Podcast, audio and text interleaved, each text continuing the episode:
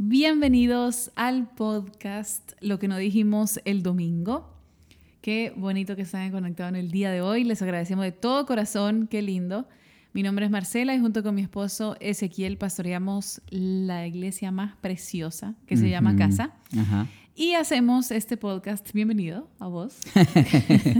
¿A que mí? estás aquí a mi lado Muchas gracias. con una camiseta de boca. Con una camiseta de boca para ponerle toda la gana. Sí. Toda la Escríbanos en el chat cuántos fans de Boca hay y cuántos haters de Boca. no, mentira, empezaba una pelea, ¿viste? bueno, bienvenido. Muchas gracias. Acá disfrutando mi café, del cual estoy muy orgulloso. Está muy rico, la verdad. Estoy muy orgulloso del café que me acabo de hacer recién. Ese, ese, para las personas que no saben, ese es un coffee snob. Eso significa que... y eh, para los que no saben qué es un coffee snob, es... es, eh, es aquella persona que es exquisita en su, en su gusto con el café.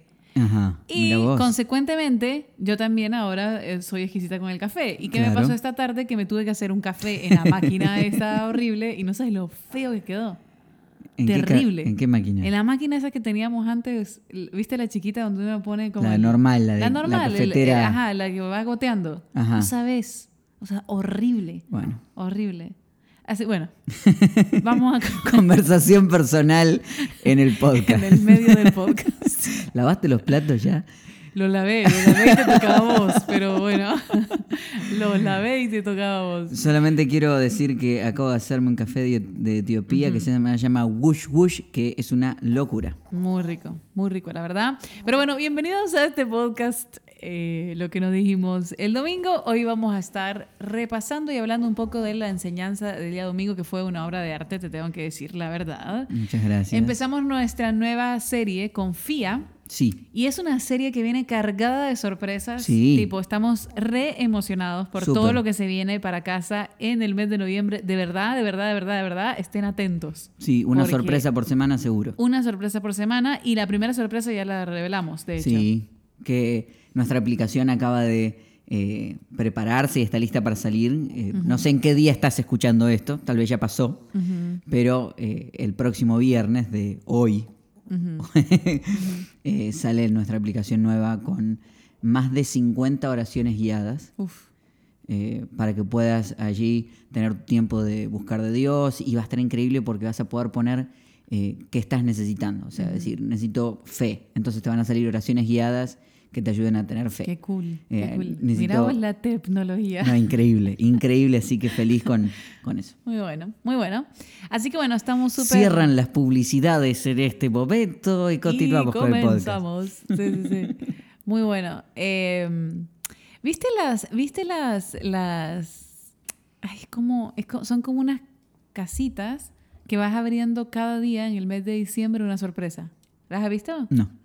Eh, son como unas casitas, tipo, y cada día vas abriendo una casillita y en cada casillita vas encontrando una sorpresa. Mm. Bueno, algo así estamos haciendo en casa en noviembre. Larga la historia como para llegar. Pero bueno, eh, ¿querés contarnos un poquito como para, como para hacer algo productivo? ¿Querés contarnos un poquito de la enseñanza del día domingo? Sí, la enseñanza del día domingo para mí fue de las. eh, de, de esas enseñanzas que hacía rato quería hacer, pero no sé si me atreví a hacerla. Porque eh, de alguna manera la enseñanza empujaba a entender que antes de poder confiar en Dios, tengo que pasar por los procesos de dudar de Dios. Mm, Y no sé cuántas veces yo he escuchado alguna vez en una iglesia hablar de que debemos, o, o lo saludable de a veces pasar por nuestros procesos de duda con Dios, que son procesos muy personales. Y, y esa, esa es Zoe la que está haciendo esos ruidos, eh, nuestra perrita. Entonces hablé de que antes de poder confiarle tenemos que eh, amigarnos con los procesos de duda y, y las dudas que tenemos de si Dios existe, si le importa lo que estamos viviendo, porque no hay manera de confiar en algo si yo simplemente me pongo a gritarte, tenés que confiar, tenés que confiar, tenés que confiar, hasta que entres en trance, sino que eh, desde lo que pensés, tratar de evaluar. Entonces hablábamos de reconocer las dudas, de con nuestras dudas ir directamente a Dios, que es una de las cosas más irónicas, porque eh, uno siempre cree que, que Dios se va a enojar porque dudes de Él, Y, y te terminas dando cuenta que la Biblia está llena de gente dudando de Dios. Mm, Y que hay algo increíble en eso, porque los dioses de los que se entendían hasta el momento eran dioses que siempre estaban enojados. Entonces si dudabas de ellos, o sea, el Dios podía dudar del ser humano, pero el ser humano de Dios, y el Dios que conocemos en esta historia está totalmente escrito al revés. Un Dios que está buscando constantemente relacionarse con el hombre y el hombre poniéndolo a prueba todo el tiempo.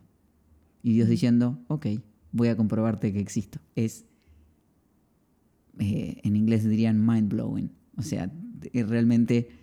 Te vuela la cabeza. Te vuela la cabeza. Todavía me sorprende entender que Dios tenga esa relación con nosotros. Y cerraba diciendo que una vez que pases por tu proceso de duda, lo más precioso es eh, al final actuar. Porque para no quedarse ahí, ¿no? Para no ser simplemente filósofos de la situación, sino eh, que lo tenía y no lo usé, pero ante la duda, en vez de consulte a su médico, ante la duda habla con Dios y confía. mm. Un poco ese era el, el resumen de la enseñanza, ¿no? Me encanta. Estuvo muy, muy, muy buena la enseñanza. La verdad, me encantó. Y, y bueno, creo que está buenísimo hablar con esa sinceridad. Hmm. No decir, ok, eh, la duda es parte del proceso humano, ¿no? Sí. Es parte de las cosas por las que nosotros pasamos. Si esas dudas las utilizamos para acercarnos más a Dios, ¿no? Y, y si recurrimos a Él Claro. para, para, para clarificar esas dudas, para entregarles nuestras preguntas, entendiendo que, eh, que, que Dios sabe lidiar con nuestras dudas. Dios sabe lidiar con nuestras preguntas. No le asusta. No le asustan, ¿no? O sea, creo que no hay cosa más liberadora que entender que eh, Dios sabe que vamos a dudar, Dios sabe que vamos a flaquear en nuestra fe y que es parte de- de- del ser humano, ¿no? No tiene problemas de autoestima, Dios. No tiene problemas. Alguna vez eh, a mi terapeuta me decía, le digo, ah, yo no quiero sentir esto, no quiero sentir lo otro. Me dice, no quieres ser ser humano. tipo. Entonces, eh, eh, eso se me quedó tipo en mi mente para siempre. De decir, bueno, parte de nuestros procesos como humanos son pasar por estas cosas y no hay Sí. cosa más liberadora que aceptarlas y decir, sí, yo me relaciono con eso. También hay ciertas personas que seguramente dicen, no, yo nunca en la vida he tenido una duda, una duda o que mi fe nunca ha flaqueado. Bueno, Bueno, En ese lugar, y yo lo entiendo y, y lo respeto, pero me gustaría desafiarte a que pongas en duda un par de cosas. Porque hay veces que no es solo Dios, sino los dogmas que hemos aprendido de Dios. Mm. Las maneras. eh, Hay, yo alguna vez he hablado con gente que me dice, yo no puedo, yo no puedo creer en un Dios eh, que odia a las personas, que deja a los homosexuales afuera. Yo no puedo creer en un Dios así. Yo le digo, yo tampoco creo en ese Dios. Eh, entonces, hay veces que los dogmas que aprendimos, o sea, las interpretaciones que ciertas personas han hecho de Dios y que instalaron en nuestra cabeza, necesitan pasar por los procesos de duda, porque hay veces que lo que creías de Dios está incorrecto. Mm. Y, y- y desde este punto yo admiro a mucha gente de- del movimiento y de la familia de casa, de los amigos de casa. ¿Sabes por qué? Porque muchos de ellos son personas que se han permitido dudar de su fe, Ujú. decir, ¿será que hay algo más? Y la verdad que yo les admiro. El otro día hablaba con un amigo que, que me decía que eh, toda su vida se había definido católico y que tuvo un accidente y que el accidente lo llevó a por primera vez dudar de Dios. Que después quisiera que, que entráramos en un proceso ahí que, que dejé fuera en la enseñanza y después me di cuenta que muchas personas entran en el proceso de duda de Dios después de una crisis. Que yo no ataqué ese tema, pero que es muy cierto. Sí, tiene mucho sentido. Tiene mucho sentido que cuando uno, con una crisis te ataca, es como que ahí entras a dudar de Dios, puedes decir por qué estoy viviendo lo que estoy viviendo. Pero pongámoslo en un paréntesis y, y lo, lo buscamos después. Y, y este amigo me decía, después de haber dudado, es que encuentro a través de casa una manera distinta de ver a Dios y de reconciliarme, pero con un Dios nuevo. Entonces, yo digo, y, y muchos lo- lo- como que le decían, ay, qué bueno, como que admiraban su valor de haber salido de lo que creía como un dogma, Mm. pero como que uno estuviera en el lugar correcto ya. Yo no me creo en el lugar correcto, creo que estoy todavía en un camino. Claro. Entonces, No, si y que siempre tenés, con Dios siempre tenés un margen de mejoría. Exacto. Entonces, si yo empiezo a dudar, ah, bueno, ¿será que lo que yo hacía es, será que esto es saludable? ¿Será que esto me está acercando a Dios? ¿Será que mi relación con Dios sigue intacta? ¿Será- No, o sea, esa- esos planteos al final lo único que van a hacer es mejorar nuestra relación con, con Dios, ¿no? Y que nunca lo terminamos de conocer. Mm. Alguna vez lo hablábamos en uno de los podcasts y yo te decía que esta cuestión de del que dice, yo cuando llegue al cielo quiero llegar y hacerle todas las preguntas a Dios eh, y a Jesús para que me explique todo. Qué aburrido. O sea, realmente pensemos, si el cielo es ese espacio donde ya no hay nuevas ideas, donde ya está todo conocido, ¿qué vamos a hacer? Mm. Y, y yo sé que esta es mi parte más hereje a veces cuando entro en el cielo, pero la idea del cielo como un gran galpón donde estamos todos metidos, mirado para adelante, mirando para adelante porque Dios está sentado en un trono y estamos todos cantando, a mí me aburre. O sea, yo quiero, mi esposa está cerrando los ojos diciendo, ¿por qué decís esto? Pero yo quiero creer de que el cielo es un lugar aún mucho más fascinante que la tierra.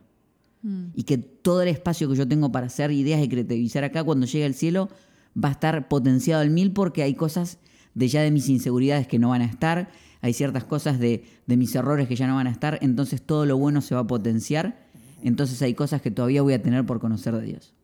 Mm. Qué lindo. Qué lindo. Te pregunto, ¿hay algo? Ignoremos, este Ignoremos momento. este momento. No, mentira, no, no. Y está bueno, tenés todo el derecho. Em, em, ¿Tenés algo que te haya quedado afuera? ¿Algún papelito por ahí? Eh, bueno, pr- primero esto que hablábamos recién, ¿no? Eh, lo de las crisis. Eh, no sé si vos lo habías visto eso, que me había quedado afuera. No, no lo había visto así, pero sí, justo ayer en, en mi círculo, eh, yo comentaba que obviamente cuando pasan cosas Hmm. cercanas, Mm, pues uno tiene duda, ¿no? Es decir, ¿será que Dios va a hacer el milagro de esto? ¿Será que Dios va a sanar a esta persona? ¿Será que va a salir adelante? ¿No? ¿Será que... eh, y, y justamente hablábamos de esto, ¿no? De decir, bueno, cuando, cuando de repente uno se enfrenta con una enfermedad o con algún pues problema Sí. diario, lo que sea, ¿no? Eh, eh, o sea, decir, bueno, tengo fe que Dios lo puede... ¿Dios lo puede hacer? Sí, Sí. Dios lo puede hacer. La pregunta es, ¿será Si que lo va a hacer quiere. conmigo? No, o sea, o sea, creo que... Y, y nada, y siento que esos momentos son tan, tan claves, ¿no? Cuando estamos pasando por tiempos de sufrimiento, eh, es donde uno entra obviamente en, en duda.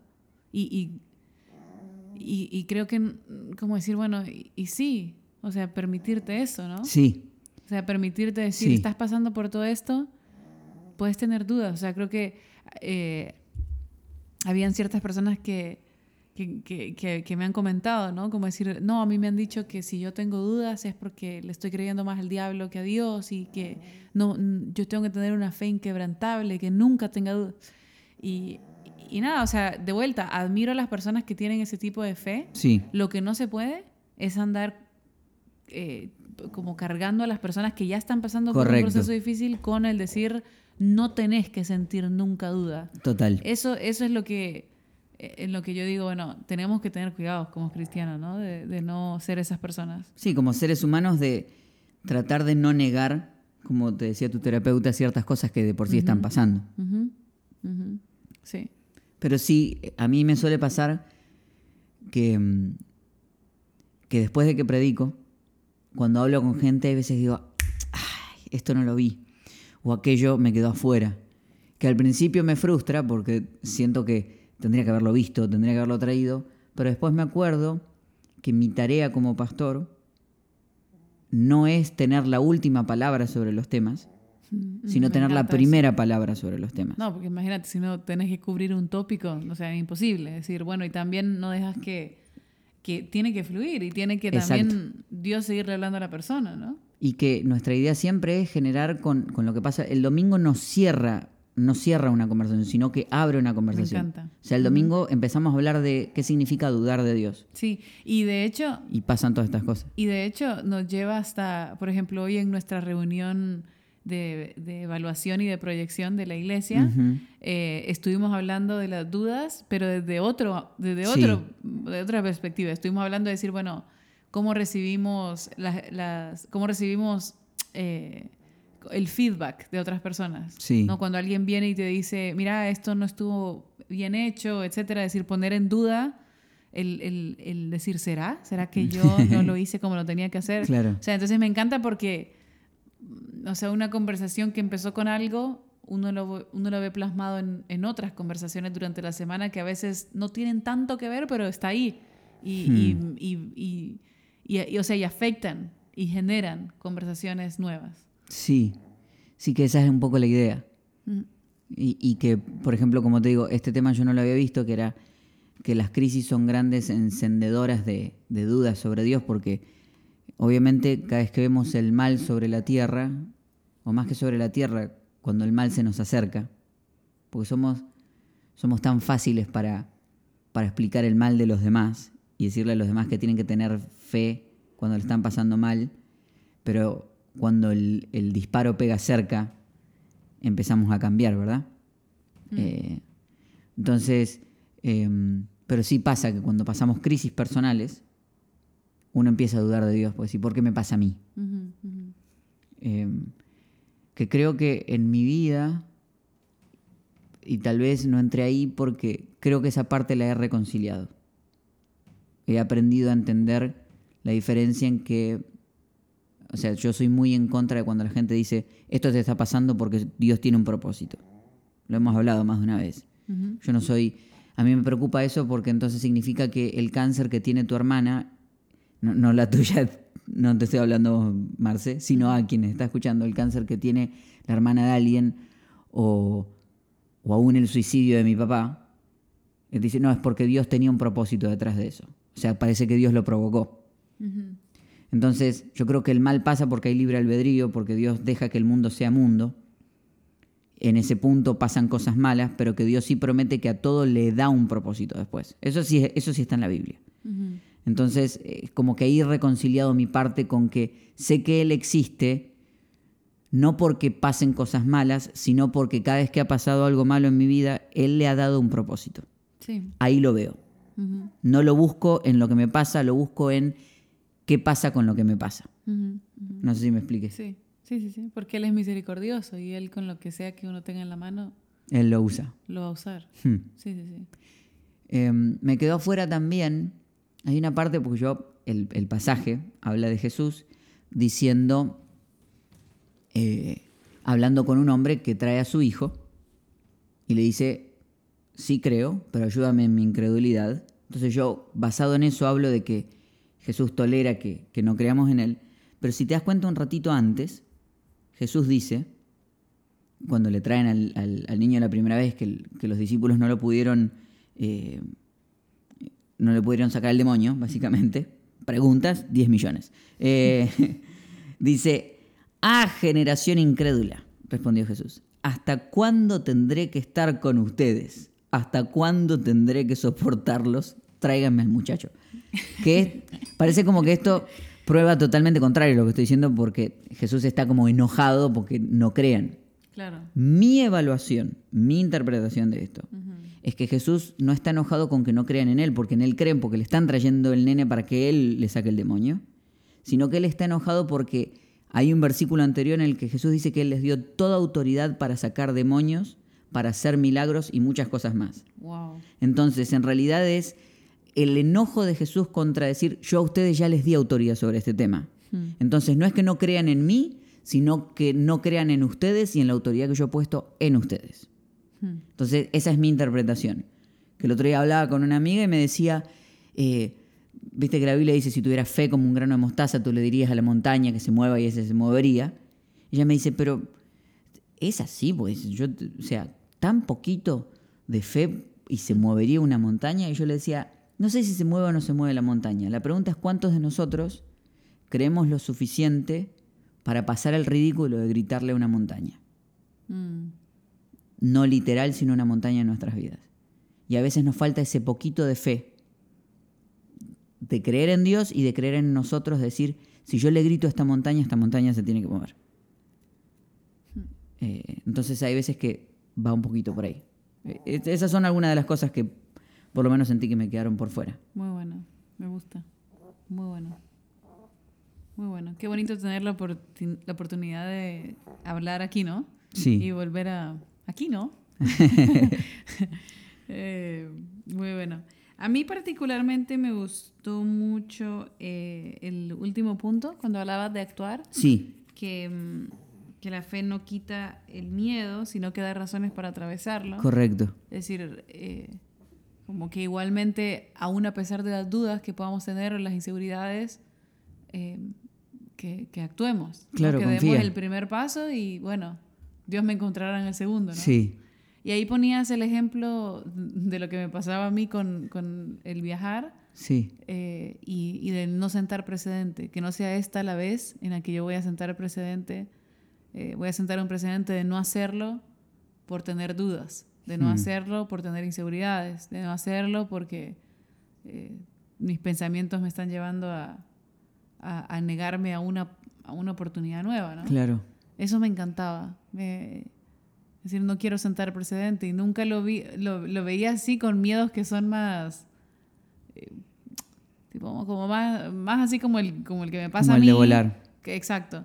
Pero, pero creo que lo, lo podemos ver aplicado a todo. Decir, bueno, no, no, no voy a sentar precedente en esto. Yo voy a confiar, aunque sé que tengo con mis mil dudas, me las pongo en la mochila y salgo adelante, ¿no? Sí. Sí, eh, eh, es que es una belleza eso. Porque si seguimos con, con la historia, te subiste al avión con miedo, pero fuiste. Porque tenías un propósito. Por eso yo decía que eh, un poco. Contame un poquito el concepto de lo que es el anchor thought. El, el- en esa investigación que has hecho de, para el miedo a los aviones, con- contame ese concepto de vuelta. El anchor thought es un pensamiento como ancla. El anchor es ancla y thought es pensamiento. Entonces es, es un pensamiento que te lleva a tierra, como un cable a tierra. Entonces, eh, un anchor thought puede ser la imagen eh, que, por ejemplo, en, el, en, en mi caso, eh, mi anchor thought era eh, llegar allá a El Salvador y, y abrazar a mi abuelito. Ujú. O cuando yo regreso aquí, mi anchor thought es llegar a casa y ver a mi perrita y, Ujú. y- y jugar con ella. Es como el, el- el pensamiento que me lleva a, a decir lo que me espera, Ujú. ¿no? Lo que me espera cuando yo llego es esto. Eso es el concepto que yo pienso que la fe no quita el miedo, sino que te da razones para atravesarlo. Es ese pensamiento ancla. Sí, Que que, decís- te lleva a decir hay más allá de mi miedo. Estoy dispuesto a atravesarlo porque del otro lado está Sí.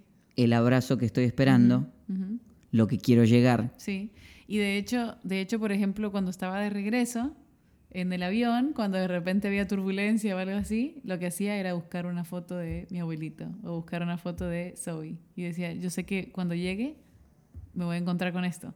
Ujú. Eh, Que no dejas de tener miedo. no, pero, pero sí te da una razón para atravesarlo. Exacto. Ujú. Es decir, tengo un motivo por el cual estoy haciendo esto. Y el anchor thought, el, el pensamiento Ancla. ancla o cable a tierra eh, puede ser utilizado en cualquier cosa, ¿no? Entonces creo que quizás podemos empezar a usar esto, decir, hey, tengo una oportunidad, pero mi pensamiento, eh, me, me imagino el momento en el que, no sé, en el que termine esta presentación que tengo que hacer. Hmm. Ese momento en donde, eh, no sé, qué sé yo, me aplaudan y me siente, o ese momento en el que voy a entregar este proyecto y, y, y la satisfacción que voy a sentir al, al, al, al haberlo entregado, Hmm. ¿no? Entonces te da motivos para atravesar el miedo o la duda que tengas. Me encanta, ¿sí? Para no sentar precedente. Poner un pensamiento ancla en el futuro. Ujú, Es decir, ok, vale la pena atravesar este miedo. Porque sé que hay algo que me espera del otro lado. Exacto. Ujú. Y Y sabes otra cosa que, se- que, Ajá. que utilizo mucho cuando, cuando viajo, que son todas técnicas que, que ayudan, ¿no? Es, eh, es pensar que todo es un, eh, una buena señal. Todo es una buena señal. Entonces, decir, por ejemplo, no sé, de repente, eh, porque lo que pasa es esto, ¿de dónde viene este pensamiento? ¿O de dónde viene esta técnica? Del hecho de que cuando uno tiene miedo, uno trata de...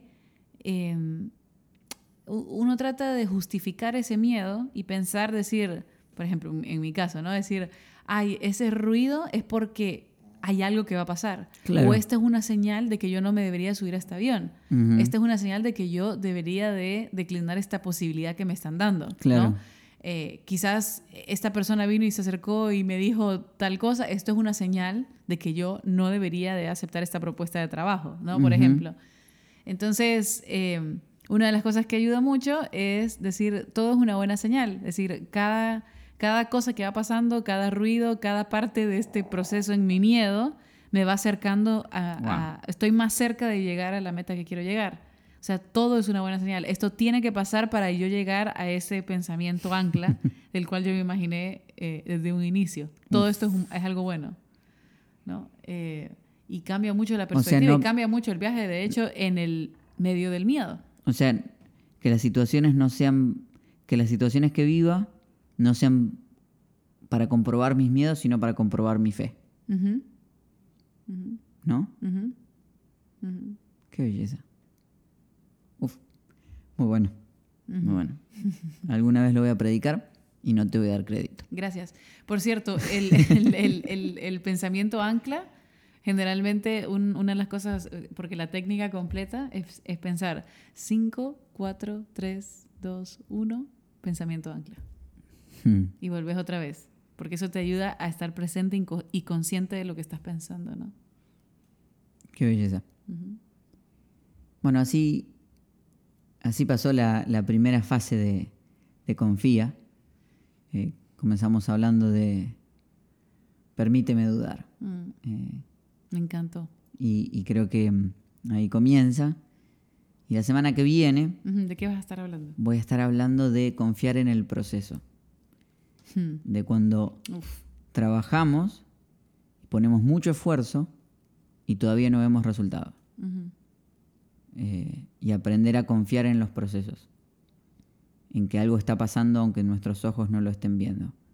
Simon Sinek, que es un hombre increíble, súper motivador, que habla, eh, habla empresas y habla siempre de, eh, de propósito, él habla de tener una mente de infinito. hmm, y que habla de que estamos en un juego de infinito, que no estamos aquí para ganar, estamos aquí para quedarnos. hmm. Entonces, si en vez de nuestra vida verlo como el próximo éxito, el próximo éxito, el que tengo que llegar, decir, no, tengo que sostenerme, Hmm. tengo que aguantar o seguir una semana más, y una semana más, y una semana más, y una semana más, y confío en el proceso, y confío en el proceso. Y hay mucha gente que está haciendo eso en este tiempo. Hmm, Me encanta. Así que de eso quiero hablar el domingo. Creo que va a estar muy bueno. Creo que va a estar muy bueno. Algo, bueno, no, te lo digo después. Pero está muy bueno. Bueno, nos despedimos entonces. Sí, sí, Eh, escríbanos en los comentarios porque los estamos leyendo. sí. Y eh, Pueden, pudieran contarnos cuál es su pensamiento ancla. perfecto. En medio del proceso que están viviendo. Sí, cuál es su pensamiento me encanta, ancla. Me encanta, ya quiero leer eso. Buenísimo. Bueno, los queremos mucho. Nos vemos Sí. la próxima semana. Y chao. Chao, gracias por acompañarnos hasta acá. Acuérdense de suscribirse, de poner un comentario, de si lo escuchan, en, por ejemplo, en los podcasts de Apple, poner así varias estrellitas bonitas. Todo eso ayuda, es su manera de ser generosos para que más personas nos escuchen Me encanta. y sean parte de esta conversación que, nos, que te hizo bien a ti y si te hizo bien a ti le va a hacer bien a muchas personas también. Buenísimo, ya sos todo un youtuber. Los queremos. Chao. chao.